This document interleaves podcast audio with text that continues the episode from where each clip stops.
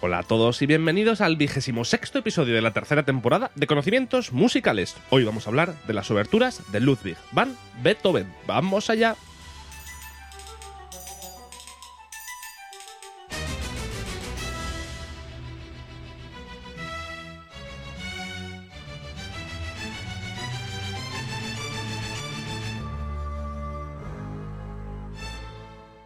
Y como siempre decimos, lo primero es lo primero, así vamos a dar una calurosísima bienvenida al especulador de bolsa, inversor en Bitcoin y en todas las criptomonedas activas y, y- y por las que van a venir, por Andrés Santa María, bienvenido. Bienvenido, buenos días. ¿Qué tal? Eh, con ganas de Volvemos, invertir. volvemos, volvemos al podcast Sí, habitual después de podcast. una especie de parón largo, pero con una, con una, con un gran episodio en Mm. medio. Eh, un saludo desde aquí a primero a Fernando Velázquez Sí. por la entrevista que fue un Si no lo habéis visto, pues está en nuestro canal, muy chula, una horita con él, Ujú. hablado de todas las cosas y de ninguna a la vez.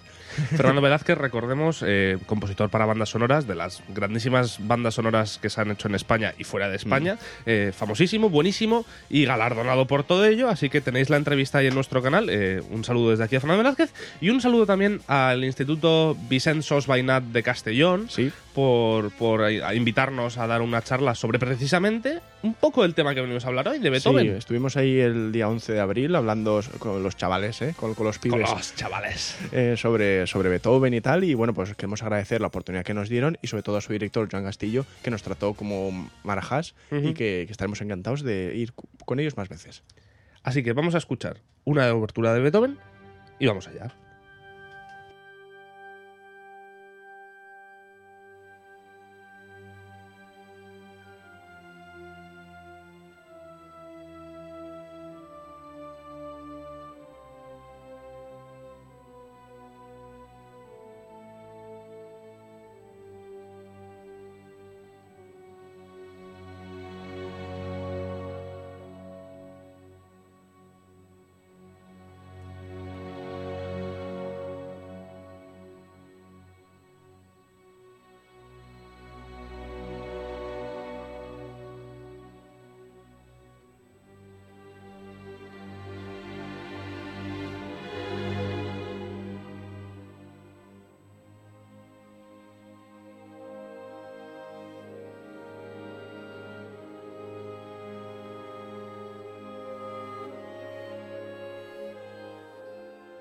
Antes de empezar a hablar de las oberturas, ¿qué opinas de ellas, Pau?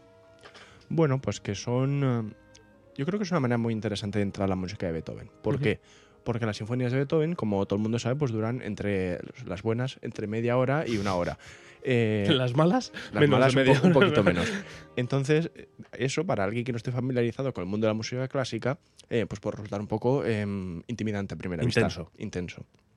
Las oberturas, en cambio, duran como mucho eh, 10 minutos. Sí, sí, sí. sí. Entonces, eh, y es en realidad una, una Menos- forma menos para sinfónica Fidelio, que duran menos Fidelio y también la, la- la de Wellington tampoco es un poco Sí. más larga pero bueno ya, ya me entiendes ¿no? que son obritas Sí, más pequeñas que sin embargo tienen mucho del estilo de Beethoven sobre todo dependiendo de la época estas dos que vamos a hablar tienen un estilo del periodo medio muy marcado ahora después lo, lo veremos y me parece una manera muy interesante de entrar quiero decir que si sois alguien que de, de normal la música clásica se os, se os atraganta un poco probad a Beethoven entrar, llama a la puerta. claro probad a entrar a, a- a escuchando Beethoven escuchando una de estas oberturas tanto la bueno las que vamos a hablar hoy que son David No La- las quiero desvelar. Ah, no las vamos a desvelar todavía. Vale, pues. Pues eso, pues cualquiera de las dos, o las cuántas hay en total, ahora dice 12, Once. ¿no? 11, pues mira. Em, Pero es que hay 11. Tengamos en cuenta, Beethoven compuso unas 138 obras reconocidas. ¿vale? De toda su producción entre 1770 y 1827. Muy bien. Sí, Sí, sí, sí, sí, sí. Vale. Que fue el. Bueno, entre en 1770 no estaba componiendo, No. pero bueno, más o menos. O sea, eh, 138 piezas, de las cuales 11, solo 11, son, eh, son oberturas. Tiene, eh, tiene obras que gozan de la fama absoluta de las sinfonías, conciertos y sonatas. eh, pero es que en, realidad son igual de atractivas, a fin de cuentas, porque muestran un poquito lo mismo que es la capacidad compositiva que tenía Mm, Beethoven es. como en las oberturas, que es un poco lo que hablamos siempre. Una obertura al final no es que sea más completo que una ópera, pero sí es toda la ópera normalmente Condensada. ¿no? condensada en un movimiento. Eso es. Y es muy complicado. De Mm. hecho, normalmente las oberturas se suelen dejar para el final. O sea, la obertura suele ser lo último, a veces en las óperas, ¿Así? lo último en componer cuando tienes todos los ah, leitmotivs. y- a la hora de representar. No, no, Vale, no, vale, no, no, vale, de componer, de Ah, vale, componer. vale, vale, entonces sí. Suele ser lo último en componer, una vez tienes ya todo hecho y todo formado, haces una obertura que te vaya a explicar en una manera corta, sencilla y, Ujú. y relativamente... eh, Concisa, ¿no? Como yendo al grano. Sí, sí, efectivamente, muy, muy directa lo que va a ser la ópera o el ballet o lo que sea que se va a representar, siempre suele ser una obertura para algo representado después. Eh, hoy en día tenemos algo olvidado, confundido el origen de las 11 oberturas de Beethoven y consideramos que casi todas ellas fueron creadas casi como música pura, es decir, eh, solo para ser escuchadas en conciertos como sucede actualmente. Ahora tú vas a ver pues una programación que igual te mete la octava de Beethoven y la obertura Coriolano, por ejemplo.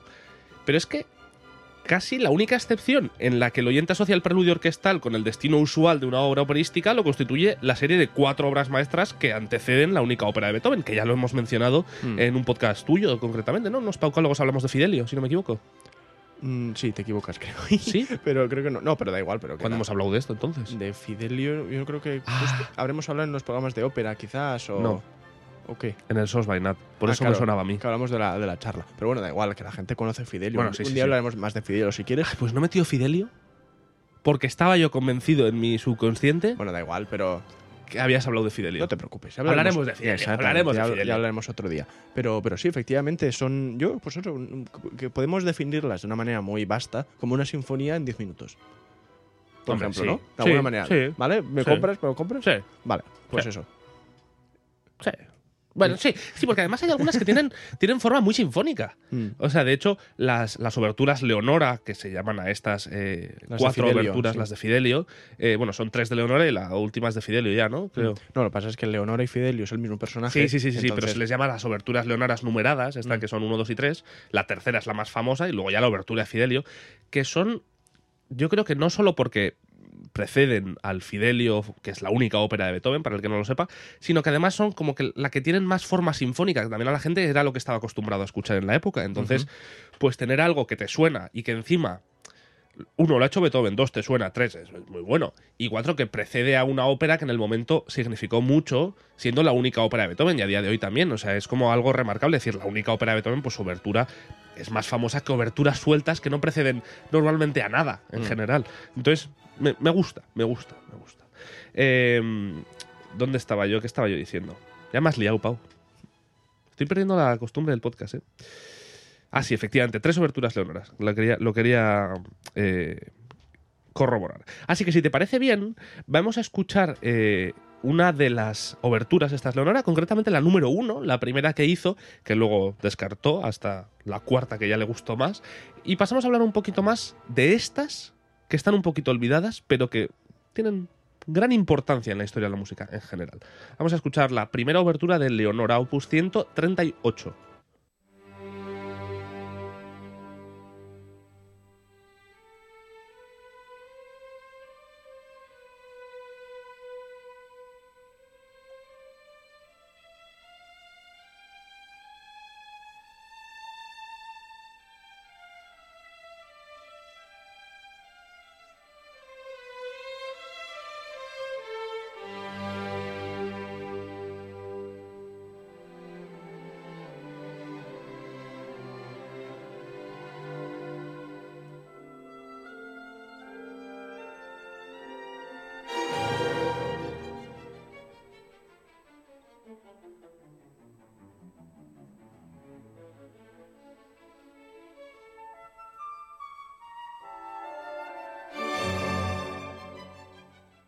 El oyente más experto, como le ha pasado a Pau, se habrá sentido sorprendido que una obertura de Leonora, que es relativamente temprana en la producción de Beethoven, vaya con el número de opus 138. ¿No es así, Pau? Sí, y eh, os digo, para el carro, ¿vale? No nos hemos equivocado, ya sabemos que. No, no me he equivocado. Tú creías que sí que me había equivocado al principio. No, a mí me ha sorprendido el dato, pero después eh, aquí. Mi explicación te ha gustado. Mi explicación me ha convencido. ¿Quieres que lo cuente yo?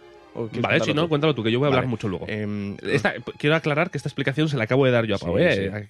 a ver, El listo aquí. El, el opus del último cuarteto de cuerda, el cuarteto de cuerda número 16, que sabéis que es la última obra escrita de Beethoven antes de morirse, es el opus Y 132. si no lo sabéis, pues ya os Pues lo lleváis lo digo yo ahora mismo. Eh, es el opus 132. Por eso cuando David ha dicho el 138 yo me he quedado un poco sorprendido, pero eh, porque decía, claro, si el, el cuarteto es la última es el último, y es el el 132, ¿qué ha pasado aquí? ¿No? Entonces lo que pasa es que estas obras, como en su momento se descartaron y no entraron en, el, No, en la, Beethoven en no la las, no las quiso, o sea, no las quitó. las escribió pero no las utilizó para nada, ¿no? Entonces después se añadieron al opus de manera póstuma y, y completaron los números hasta el 138. ¿No? Eh, Básicamente. No sé cuántos opus hay, la verdad. Hombre, pues, ah, sí, 138. 138. Sí, Pero sí, caso es la última obra del opus, pero que no es la última obra que compuso. Simplemente Claro. la última obra que se añadió al catálogo de Pero aún así de- me faltan, me faltan cuatro obras. Bueno, pues eran o tres. toda- todas estas tres obras. igual alguna Claro, cosa suelta, puede ser, lo que sea, sí. Sí, claro, porque esto estamos hablando que son tres oberturas. Mm. De hecho, sí son tres, pero por ejemplo, es que es curioso porque la número 3, la, la obertura Leonora número 3, que no es ni siquiera la final, es el opus 72B. Es, es Ya, muy curioso. Este lío de, lo- de los opus a Sí. veces es un poco opuses, ¿no? De los sí, opuses. Es un poco. No, líos del opus también hay. Pero en este caso nos referimos a los catálogos de, de obras de los compositores. A veces es un poco eh, difícil de entender, pero bueno, no, no embarranquemos aquí, por Sí, favor, no, no. continúa. Además de las cuatro obras mencionadas anteriormente, como son estos opuses que estamos mencionando, las oberturas que fueron escritas por Beethoven para anteceder una obra escénica específica son para el ballet Las criaturas de Prometeo y la obertura para el Coriolano. De las criaturas de Prometeo sí que hemos hablado. En un Sí. catálogos musicales, que igual eh, también te habías mareado por eso, porque un día hablamos No, de- eso sí, eso sí que sabía. Ah, vale. y, eh, de hecho, no, no lo voy a mencionar. En una porque- cosa rara, perdón, no en un pacálogos. En cosas raras, o sea, es de este año. Sí, Ah, el, Beethoven, eh, al- el Beethoven desconocido o algo así me, mira. lo llamé. Esta obertura Coriolano, que es la que nos vamos a en una de las que nos vamos a centrar ahora, se inspira en la obra Coriolan de Heinrich von Collin, basada en una de las tragedias de Shakespeare menos representadas, Coriolanus. La obra de Collin tuvo cierto éxito en los escenarios vieneses durante un tiempo después de su creación en 1802 y posteriormente desapareció. Reapareció en 1807 en una notable representación de una noche en el Palacio del Príncipe Lobkowski, mecenas de Beethoven, para todos aquellos que os suene, como medio exclusivo para la nueva obertura del mismo Beethoven. La obra de Collins se hundió entonces como una piedra, mientras que la tremenda obertura de Beethoven perdura.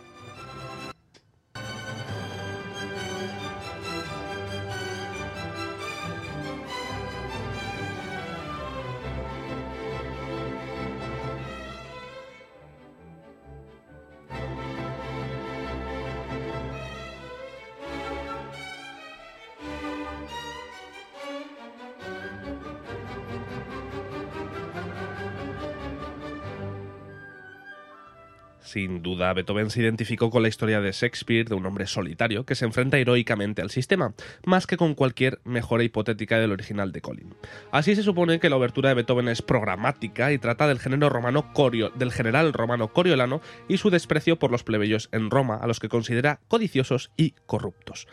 También maldice al Senado romano por plegarse a los deseos de los plebeyos, por cuyo acto de rebeldía él y su familia son desterrados. Corola- Coriolano se une al bando enemigo, los Volscos, a los que acepta dirigir en la batalla contra Roma. Volumnia, la madre Coriolano, le ruega a su hijo que haga las paces con Roma. ¿Qué, te decir? ¿Qué opinas de, de- de los romanos? Porque, En general, ¿a los de ahora o los de antes? de los de antes. O sea, porque, hay Porque los de ahora son majos. los de ahora están muy bien, sí, sí. Pero los de antes. Fardan mucho de Roma. ¿Tú No crees? me gusta así. La gente Los de romanos de ahora siempre, "Oh, el mejor helado del mundo, el mejor helado del mundo, de, ¿Ah, de todo el mundo, Roma. Sí, ah, no, no sabía yo esto. Sí, sí, sí. sí. Ah. Un saludo aquí a Dimitri Escarlato, Por ejemplo, sí, ¿no? romano, Actual. Romano, va siempre de centurión, ¿no? Este con un casco y no sé qué.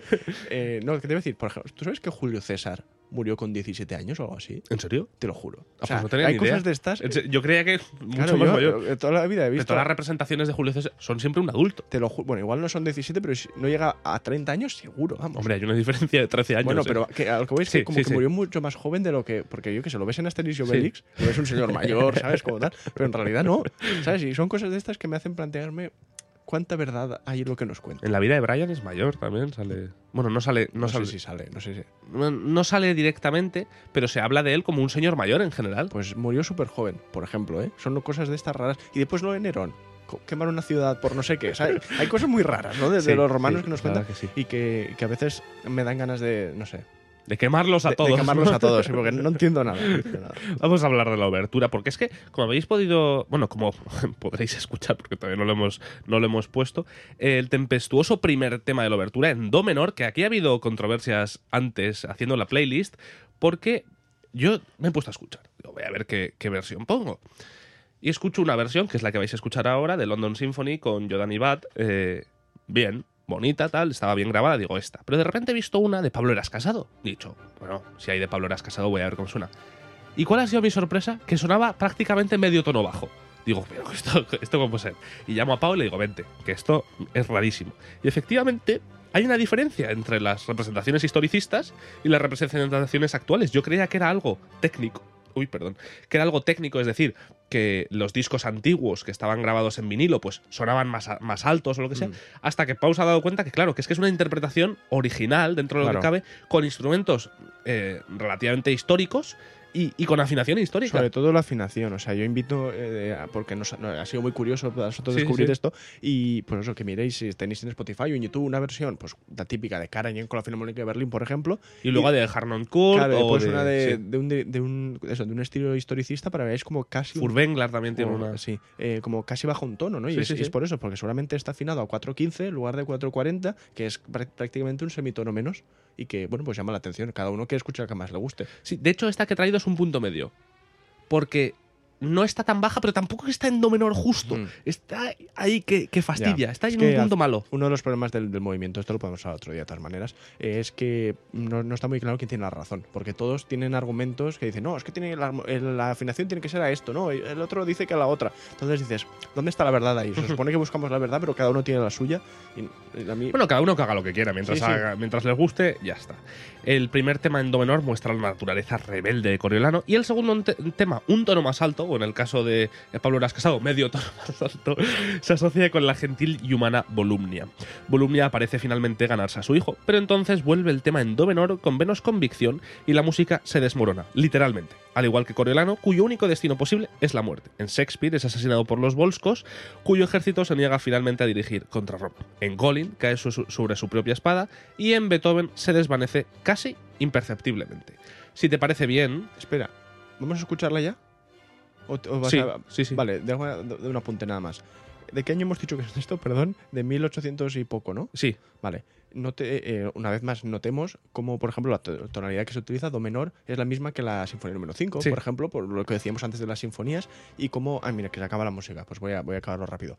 Eh, que como eh, la manera de tratar la música que tiene Beethoven aquí es muy parecida a la de las sinfonías en cuanto a utilizar mucho una unidad temática, eh, los, un montón bueno, de esforzandos. nada más Lo, va- lo vais sí, a escuchar sí. enseguida, un montón de fortepianos, todas esas co- cosas que hacen las sinfonías de Beethoven tan geniales están ya en estas oberturas y en esta Coriolano ya desde, desde el principio. Así que si os parece bien, vamos a escuchar la obertura Coriolano Opus 62 y la escucharemos entera, son 8 9 minutitos y después hablaremos. No vamos a intervenir nada en estos 9 minutos para que podáis disfrutar de ella, ¿vale? Ahora nos vemos.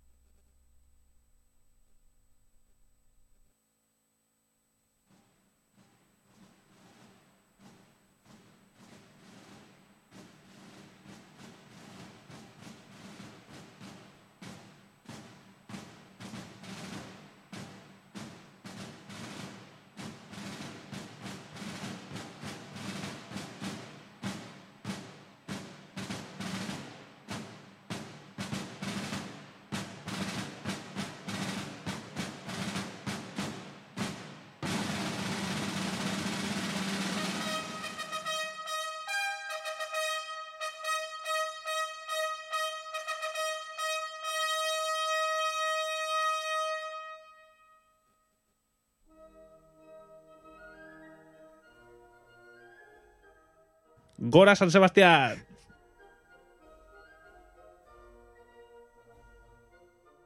Estos tamborines, ¿eh? Qué Sí, bonito. sí, la- la de esto ya hemos hablado en el podcast. ¿Ah, sí?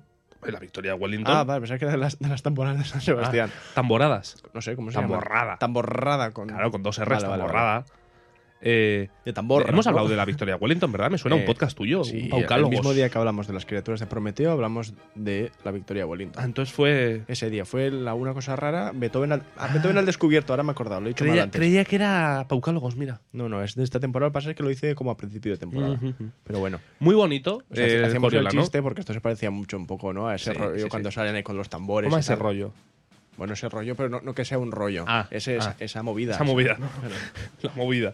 Eh, muy chulo Coriolano, hemos tenido un problema técnico y es que no empezaba la victoria de Wellington. Vosotros no lo habréis escuchado porque eso se habrá cortado, Mm. pero no empezaba, ¿eh? ¿Te quieres callar de la trompeta ahí? Este como los, los que el viernes vendrán. Mm. No Las, sé, las. las que vendrán el viernes. Bueno, así que vamos a pasar a hablar de la otra. Vamos a hablar de una obertura más. Una de las músicas más poderosas y emo- y emotivas es para la música incidental sobre Egmont, la, la gran obra de Goethe, y la obertura para el onomástico, pensada para cualquier ocasión casual, y se tocó así. Y que se tocó en algún cumpleaños del emperador Francisco I de Austria. Como en, en algún. Sí, en se tocaba en alguno de, de los cumpleaños, Pero- algunos de los múltiples cumpleaños que tuvo a lo largo de su vida, ¿Tuvo? se iba tocando Ya, pero, pero el dato en cuál es o no lo tenemos. Hombre, tampoco creo que llevase una lista. Es decir, bueno, cuando cumplió 22, Sí. sí. 23 no. Como todos sabemos, el heroísmo estaba cerca de la propia personalidad de Beethoven y era una de las principales preocupaciones de su época.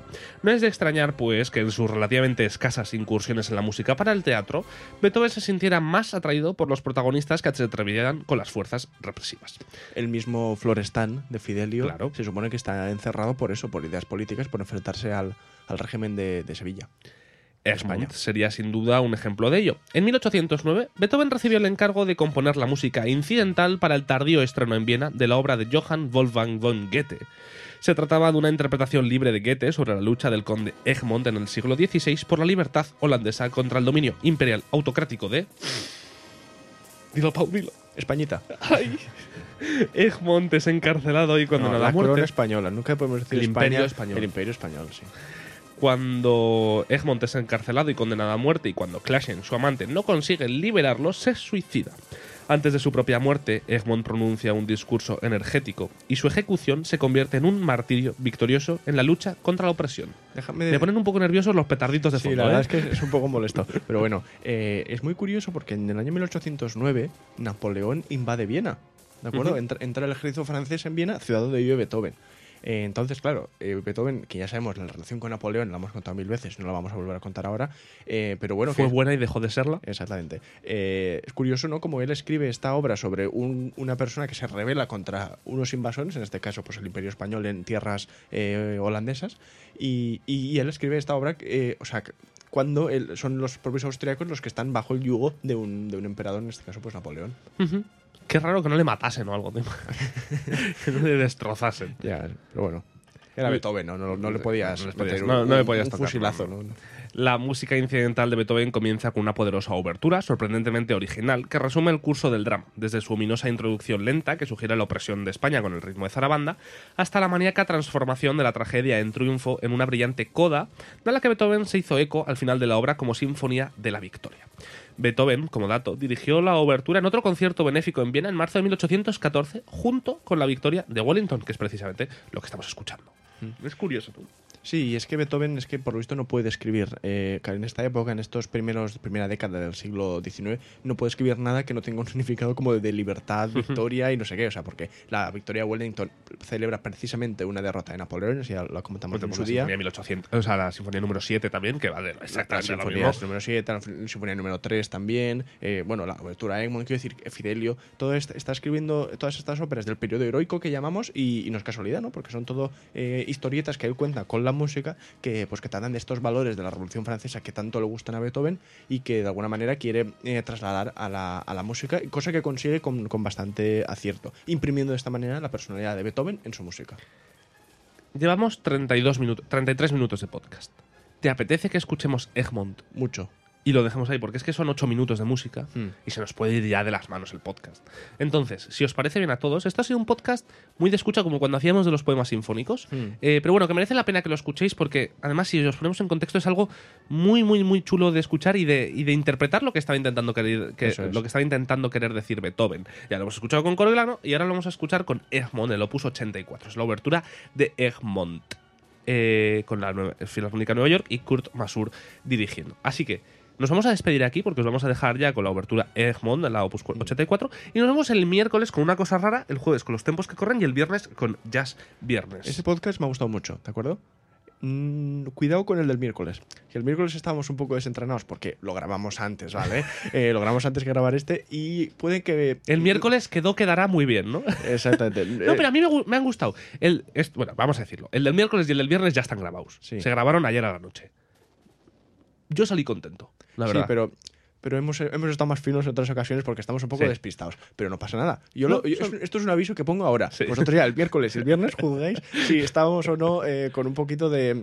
¿Cómo decirlo? Bajos de forma en cuanto a grabar podcast. Hoy, por ejemplo, creo que ha quedado muy fino y muy chulo. sí, Así que, también era más fácil porque hemos escuchado mucha música. bueno, como sea. Muchas gracias por haber estado ahí, chicos y, y chicas. Y nada, nos escuchamos. Sobre todo, chicos, un 64% de audiencia masculina tenemos. un saludo al de las Islas Mauricio. ¿eh? Sí, das, Mauricio. Y al 1% no binario, también, También. respetado en este podcast. esos, sí, Sí, sí. señor. Así que nos escuchamos el miércoles, jueves y viernes, pero por ahora os dejamos con Edmond, Egmont de Ludwig van Beethoven. Adiós.